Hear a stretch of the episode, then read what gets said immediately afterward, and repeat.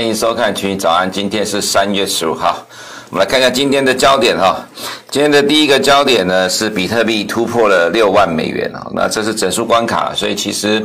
呃，在金融商品里面呢，大部分的商品在整数关卡的时候都会是有震荡。不过，呃，比特币在三月十三号直接突破六万美元了，也其实也没有什么震荡，这走势非常的强。那之前你股神呢，K. C. Wood 说看到二十五万美元，那之前上礼拜高盛说看到十万美元，哈，我们都有提到是谁说的了，哈。啊，所以呃，其实在国外的金融市场里面，对于比特币的接受度其实越来越高。那只是说在台湾。呃，可能能够投资相关比特币的商品并不多哈，那大概就是相关的可能跟绘图卡有关的公司，或者是接受呃比特大陆的这个台积电哈等等哦，那其实相关的供应并不多，那占的比重也不高，只是。对投资人来讲，聊胜于无了哈。台湾公台湾的股市里面多多少少有一点点的相关性啊。其实投资人可以去留意这个商机的哈。那虽然说，呃，国际的中央银行呢，大部分都是采取反对的态度，但是其实是呃都在打算要推出自己的加密货币，所以其实加密货币是未来的趋势主流了。那短期短期来看哈，在央行的脚步跟不上市场情况之下。呃，其实只有呃，在台湾的投资的话，大家也只能眼睁睁的看它一直在不断的上去了，我自己去想办法找投资的方向。那我们这边所能够看到的，大概就是在台湾股市里面相关少数的，像台积电这样的呃受惠的供应链而已哈。那再来就是这个礼拜的焦点是在三月十八号凌晨两点钟的 FOMC 哈。那在上礼拜，呃，美国的十年公债殖利率持续在上涨，所以市场开始有一些声音哈，谈到说。这礼拜的 FOMC 呢，可能市场呃会期待呃 Fed 会提出呃这个殖利率曲线控制，或者是像在之前两二 QE two 之后呢推出的 Operation Twist，就是买长债买短卖短债去压抑美国的公债殖利率。不过其实到了早上哈，我们看到的就是呃 Bloomberg 对于呃市场上的经济学家的调查预期哦，普遍上。啊，普遍上都认为哈，在这次 FOMC，Fed 不会去讲到紧缩货币政策或者是殖利率曲线的控制，这其实是指说，呃，Fed 对于自己的看法跟政策非常的有信心了哈。那像一般市场所预期的说，哈，美国的通货膨胀在第二季会上来，或者说幅度上可能到二点五到三个 percent 之间呢，这其实是市场预期第一个。第二个是，呃，因为油价的上来，所以它反映在明目的 CPI 里面啊。但是其实 Fed 的通膨指标，不管是核心 PC 或者是早期的核心的 CPI，呃，基本上啊，它都不含油价的部分啊。所以其实对于 Fed 来讲，呃，他们根本不认为现在的美国经济有通膨的压力哈，这个其实还是市场的了解或者市场认知跟 Fed 的认知之间有非常大差距的原因。那我们也觉得还好啦，原因是因为在上个礼拜五的美股哈。即使是十年国债殖利率呢，再一次的创波段新高，站上一点六 percent，但其实美国科技股只是小跌了。开盘虽然有一度大跌，不过到最后跌幅收敛了。其实我们还是强调一点，美国投资人呢，他是在呃适应调整上升的利率啦，会去逐渐的适应。我们还是强调，其实在过去的十年里面来看，在每一次的殖利率上扬的过程当中，这时间呃短的话大概一年多，长的话大概将近四年或两年的时间哈。其实纳斯达走势最终都是远超过。那呃道琼的走势，其实最主要的原因还是，呃，对于美国投资人来讲，企业获利成长才是主导股价最主要的关键。只有企业获利成长，才能够带呃去呃打败借贷成本上升的问题哈。那所以其实上个礼拜我们看到，就是 SOX 或者是 NASA，呃，在盘中的跌幅收敛了。其实我们认为说，其实美国的投资人正在慢慢的适应上升的利率哈。那再来是在礼拜二哈，美国时间礼拜二三月十六号会公布二月的零售销售数据。这数据本来就有所谓的数据之王的称号了哈，因为它代表是美国的内需经济的状况。那现在市场关注的就是说，纾困案是否能够再次的推升呃二月的零售销售。不过其实现在市场预期的数据哦，二月是较一月份衰退负零点五个 percent，最主要原因是呢，二月份有这个呃美国的暴风雪啊，其实在各州因为严寒的关系，民众。呃，减少出门，但其实因为现在网购也很盛行哈，所以其实减少出门是不是能够真的有大幅度的影响？不过因为也冰风暴的关系了哈，所以其实要呃运送货品的话，其实也会受到限制。所以其实基本上现在市场主要的预期还是认为呢，会较一月份衰退零点五个 percent。不过如果说哈，因为这个纾困案带来的效果很有可能在呃二月中之前哈，因为这个冰风暴是在二月下旬，二月中之前，其实在美国的零售数据这一块来讲就已经有不错的贡献了。哈。其实正面呃就是乐观的解读或者是中性的解读都有了，但是我们认为说，即使是因为气候因素的影响，其他都是短期的哈。即使二月没有办法再创新高，三月份也应该是会创新高。所以说。三月十六号公布的这二月零售销售数据了哈，其实市场现在普遍上都认为说，即使是它是符合市场预期的负零点五 percent，那只要说哈呃没有比这出台来的更差的话，其实市场都认为是可以接受的。如果说超过了市场预期来讲的话，那就是大利多了哈，那所以会对现在的美国金融市场来带来更正面的帮助哈。再就是参议院民主党的领袖 Chuck Schumer 说哈，BBB 可能在采取预算协调机制，我们把这一点呢放在我们今天的两个焦点之一哈。那可能投资人不太理解为什么看起来一个平淡无奇的一句话会成为我们的焦点哈。那我们要告诉投资人的是，这一句看起来平淡无奇的话，他在告诉你美国股市会涨到九月了哈。那我不能够说哈，呃，它是不是一定会这样的状况？但是因为现在美国呢。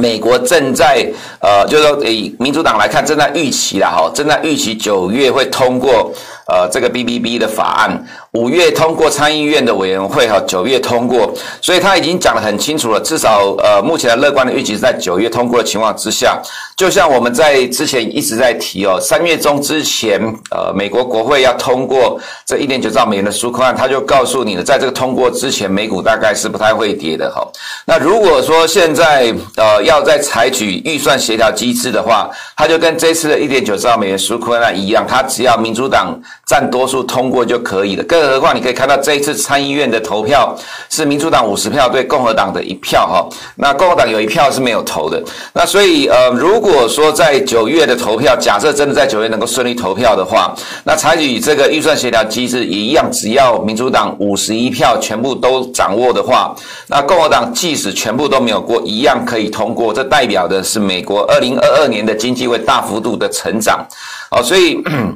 呃，如果再次采取预算协调机制，那就预告了什么？这个 BBB 法案要通过的几率大概高达八十 percent 以上。虽然说可能民主党内部自己会有一些不同意的声音，不过最终，呃，为了二零二二年十一月的其中选举了哈，其实在拜登介入协调情况之下，到最终还是会过关的。我们可以看到这一次的一点九兆美元纾困案在众议院投票。众议院呢，共和党一票都没有跑，都没有投给，啊，都没有投赞成票。那反而在参议院呢，少了一票，啊、所以呃，即使只要呃这个共和党完全都不同意。BBB 一样是可以在国会过关的哈。那如果真的这个基础建设过关的话，其实不会只有一年，二零二二年啊，甚至可能未来的两到三年的时间，从二零二二年到二零二四年的美国经济都会处于一个非常亮丽的状况哦。原因是基础建设计划它不太可能只是一年的建设了哈，因为美国要全面的翻修国内的铁公路呃等等，还有机场的基础建设，这势必是长达两到三年的案子哈。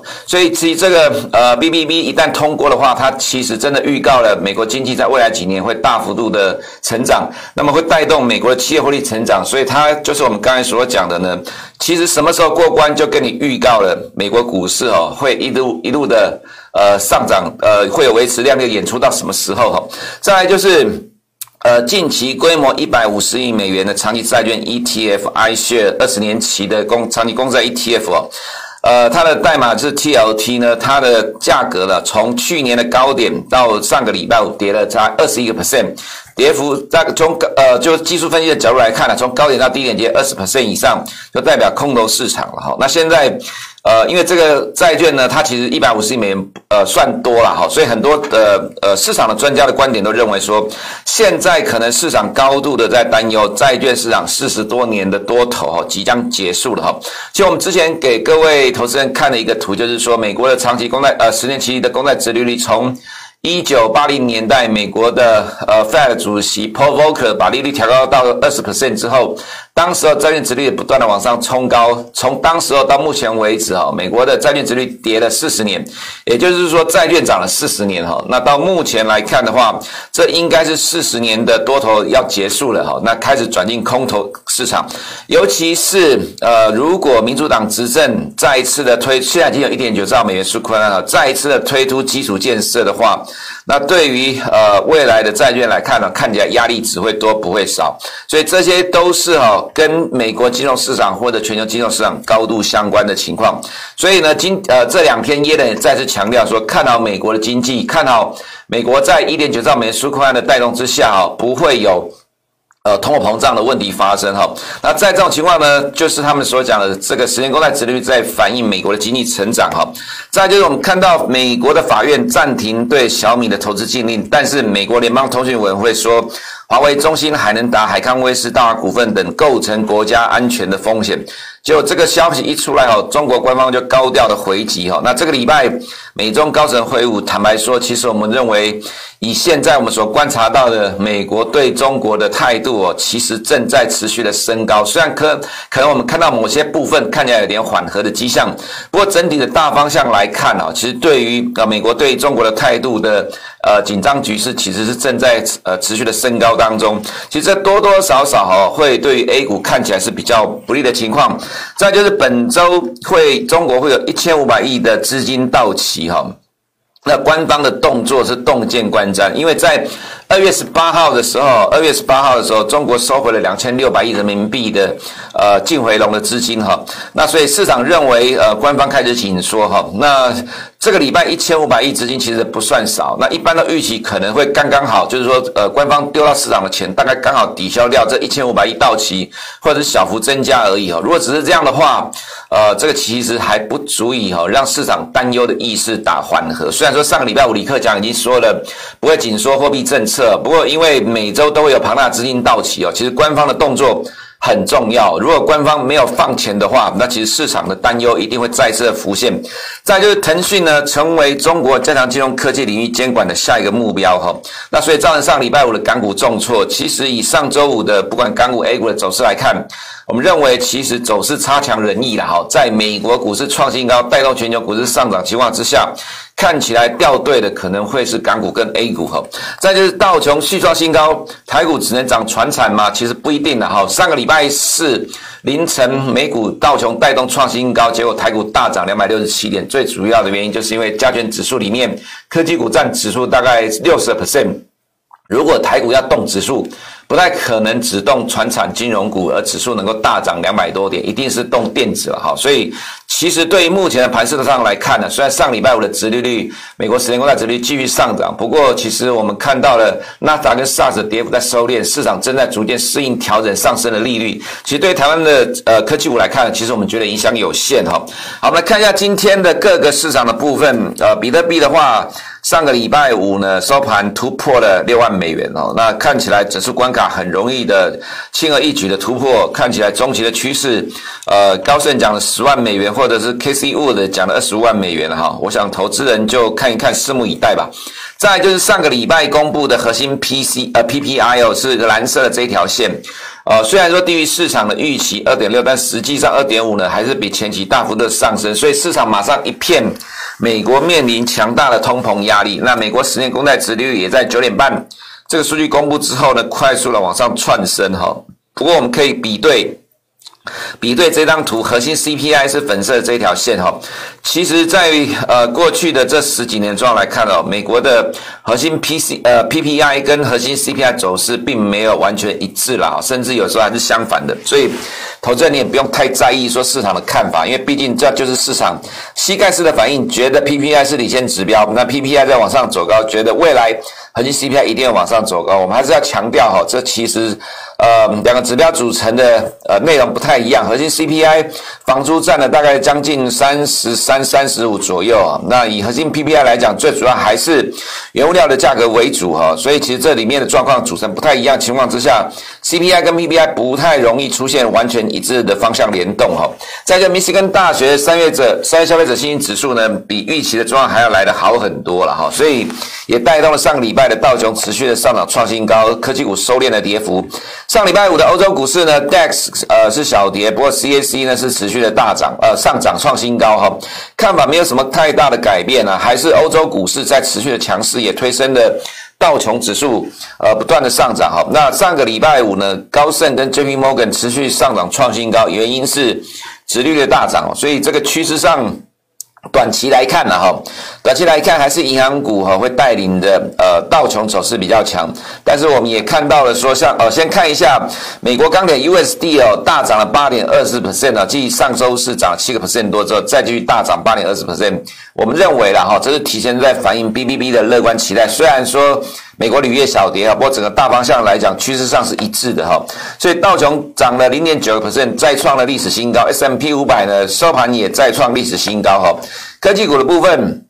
小幅的下跌整理哈，那呃上个礼拜其实开盘后没多久就是低点的，就往上推，纳斯达跌了零点五九个 percent。那我们认为哈，跟道琼的分化不会维持太久，纳斯达本波的回档已经结束了哈。那我们看到上个礼拜的十年公债殖率在盘中哈，核心 PPI 公布之后呢，就快速的往上拉抬，所以其实市场的确是被呃核心 PPI 数据公布的影响。不过我们刚前面看到了这个数据其实跟核心 CPI 没有没有同步的方向啊，所以只是市场的想法跟看法。那市场想法跟看法，当然它驱动了殖率往上走高，就带动了美德利差的扩大，美日利差的扩大啊。所以其实经济数据都是牵一发而动全身哦。但是这其实，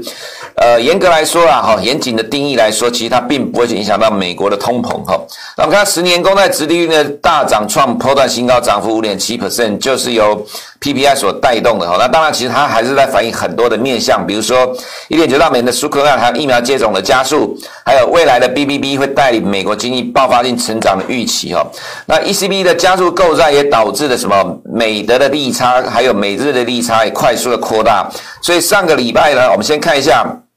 这刚刚前面所提到 i s h a r e 二十年期以上的美债的 ETF，这规模到一百五十亿美元哈。从去年八月的高点到上个礼拜五的低点，跌了二十一点二十五 percent。接下来债券的投资人哦，认为可能四十年的债券多头要结束了。我们认为大致上是没有什么太大的意外，是这样的情况。因为接下来会有 BBB 哦，这个其实规模是更超过一点九兆美元的纾困案哦。这当然呃，对债市来讲，的确是一个长远的冲击哈。所以我们看到上个礼拜。呢，呃，在利差扩大情况之下，日元持续大幅度的贬值，零点四八 percent 哈，日元是反映利差最激烈的货币哈。那欧元只有小幅的贬值零点二八 percent 哦，因为 G10 货币里面只有呃加拿大的货币在涨哦，这最主要因为是经济状况不错，油也在上涨的关系。不过整个趋势上来看，美元我们认为哈是一个中期的升值的走势哦。原油的话小跌零点六 percent，不过呢。因为 COVID-19 呢全球死亡人数创了四个月的新低哦，那今天中国要公布一到二月的零售销售数据，呃，预期成长三十 percent 的 YOY 年增率哈，所以这个其实都代表全球对。原油的需求正在回升哦，其实油价我们认为中期还是多头的走势哈，还是持续偏多的看法，因为在需求面来讲的话是越来越好哈。那黄金的话，在殖利率跟美元上涨情况之下，虽然说看起来上个礼拜五殖率大涨，看起来它只跌了零点一六有相对抗跌，不过我们认为其实上涨空间有限哈。那在农产品的部分的话，三月 WSD 没有调整，不过现况。可能会让哈四月份的 WSD 有比较明显的调整，也就是说美国的销售出口会成长，那南美洲的会下滑，所以其实四月份的 WSD 的状应该是会蛮好的，这会支撑现在的农产品的价格持续的维持在高档震荡了哈，所以我们看法上。中期而言呢，还是比较正向乐观的哈。那再来是铜的部分，虽然上周的小幅震荡，不过中期来看的话呢，我们上周五也看到基本面的情况，呃，对于铜的需求在未来几年都是处于短缺的情况，所以对还是认为会有多头走势哈。那外在亚洲的动态。呃，北水看起来买的不多哈，但是港股的走势很糟，原因是因为腾讯呢在上周五呢传出来被罚款了大概六百万哈，那呃被点名是反垄断的态势哈，所以呃跌了四点四一 percent，这其实对于香港的科技股对恒生指数的走势来讲是蛮不利的哈。那其实在这个时候呢，官方是应该要做多，结果反而还升高了反垄断的态势哦，坦白讲。要说官方在做多哦，可能很多投资人也不太相信了，所以其实这个可能对于恒生指数跟香港科技股来看，整理的时间可能会拉长哈。那对于 A 股的情况也是一样，也受到影响哈。那再加上呃，在前面焦点所提到美国 FCC 的这个问题哦，所以我们认为现在的 A 股看起来。短期的上涨空间有限哈，即使今天美股再创新高，可能 A 股还是会相对偏弱、落后的走势哈。那至于在台股的部分，我们也看到 SARS 呢，虽然上个礼拜五的跌幅是呃是有下跌，但跌幅收敛了哈。我们认为美国科技股正在适应逐渐上升的市场利率啊。那对于台积电部分来看，其实台积电在上呃过去两个礼拜哈，已经领先 ADR 出现抗跌的走势。其实我们认为，呃，它的低点也差不多了哈。那所以其实对于科技股的走势来看哈。呃，虽然说在科呃金融跟塑胶里面相对上比较弱，不过台股如果要涨的话，一定是要动科技股啦。其实金融跟传产顶多只是垫档撑盘的效果。不过因为呃殖率也是持续上涨，所以金融股在短期之内哈、帮助指数往上走的机呃这样的一个态势仍然是不会很快的改变。还有油价的上涨也会持续带动了塑胶股哈、走强哈、所以其实整体来看，以加权指数的角度而言哈、那道琼是持续的创新高。上礼拜是在这种情况之下呢，呃，当时凌晨纳斯达跟 SARS 都跌，但是其实台股的呃加权指数还是涨了两百六十几点啊。其实对于台股来看，呃，多头之可用之兵很多了啊，除了科技股之外，金融、塑胶都有题材。那如果再加上呃美国如果持续创新高的话，外资势必要回补，虽然是短线的脆那一要拉指数又要拉科技股，所以其实对于加权指数，我们觉得其实投资人不用太担心，说上礼拜五的美国十年公债殖利率。大涨，台湾科技股今天就要重挫了。虽然很多人还搞不太清楚，说在美国股市的呃这样周期或者是历史轨迹来看啊，其实殖率上涨对科技股反而是正向的哈。以上是我们今天群益早内容，我们明天见。如果你不想错过最新市场动态，记得开启小铃铛并按下订阅。